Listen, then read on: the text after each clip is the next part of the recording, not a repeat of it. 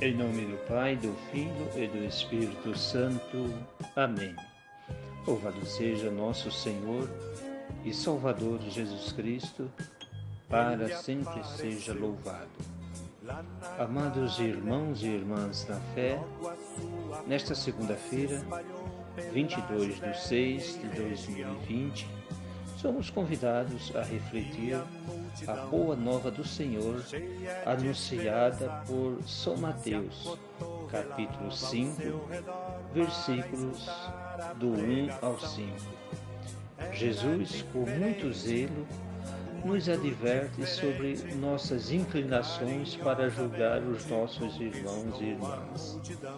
Sabemos que não é atribuição nossa julgar os outros, mas nós costumeiramente assumimos tal atribuição como se fosse uma missão permanente, acompanhar a vida dos outros e emitir o nosso julgo, quase sempre condenatório.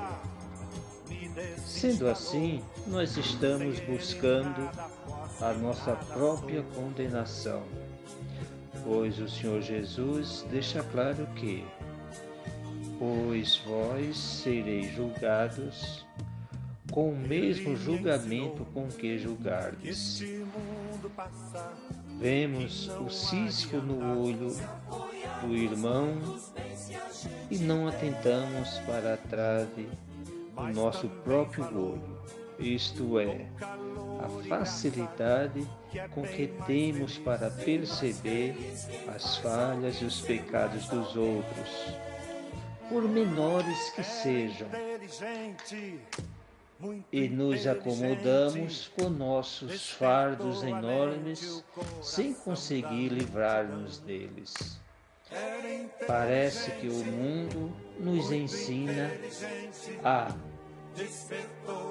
usar escalas diferentes para medir os nossos problemas em relação ao dos outros. E Jesus nos lembra que seremos medidos pela mesma medida que medirmos. Neste mês de junho, celebramos tantos santos populares, como Santo Antônio, São João, São Pedro São Paulo, e com certeza, lendo a biografia deles, teríamos, com a ajuda do Espírito Santo, bons exemplos para agir com humildade, com caridade e amor, principalmente amor ao próximo, e, ao mesmo tempo, parar de julgar os outros. Pois se somos feitos à imagem e semelhança de Deus, é porque devemos imitá-lo. A exemplo do Senhor Jesus, devemos também ser luz para os nossos irmãos e irmãs, e jamais pedra de tropeço.